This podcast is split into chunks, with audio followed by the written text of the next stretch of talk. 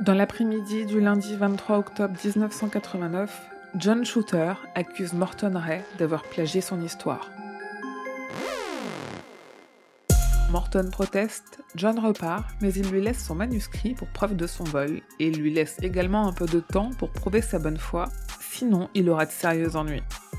Sur le manuscrit, il y a un titre. Il est écrit Vue imprenable sur Jardin secret. Ce titre, c'est aussi celui de la nouvelle de Stephen King parue dans le recueil Minuit 2 en septembre 1991. Je dois m'arrêter quelques secondes sur ce recueil.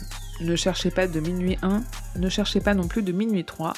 Particularité de l'édition française, le recueil d'origine de quatre grosses nouvelles, intitulées en anglais Half Past Midnight, a été séparé en français en deux recueils de deux histoires, Minuit 2 et Minuit 4.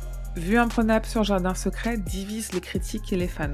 Ces premiers qualifiant l'histoire de plus faible des quatre du recueil, trop proche de celle de la part des ténèbres, alors que les fans apprécient les astuces de ce récit psychologique, toujours sur le fil entre folie et dérapage de la réalité. Porté à l'écran en 2004 dans un film du nom de Fenêtre secrète avec Johnny Depp, cette histoire reprend les codes classiques de King par sa longueur, King étant un maître du roman court, ce qu'on appelle aussi novella, et de par les thèmes abordés.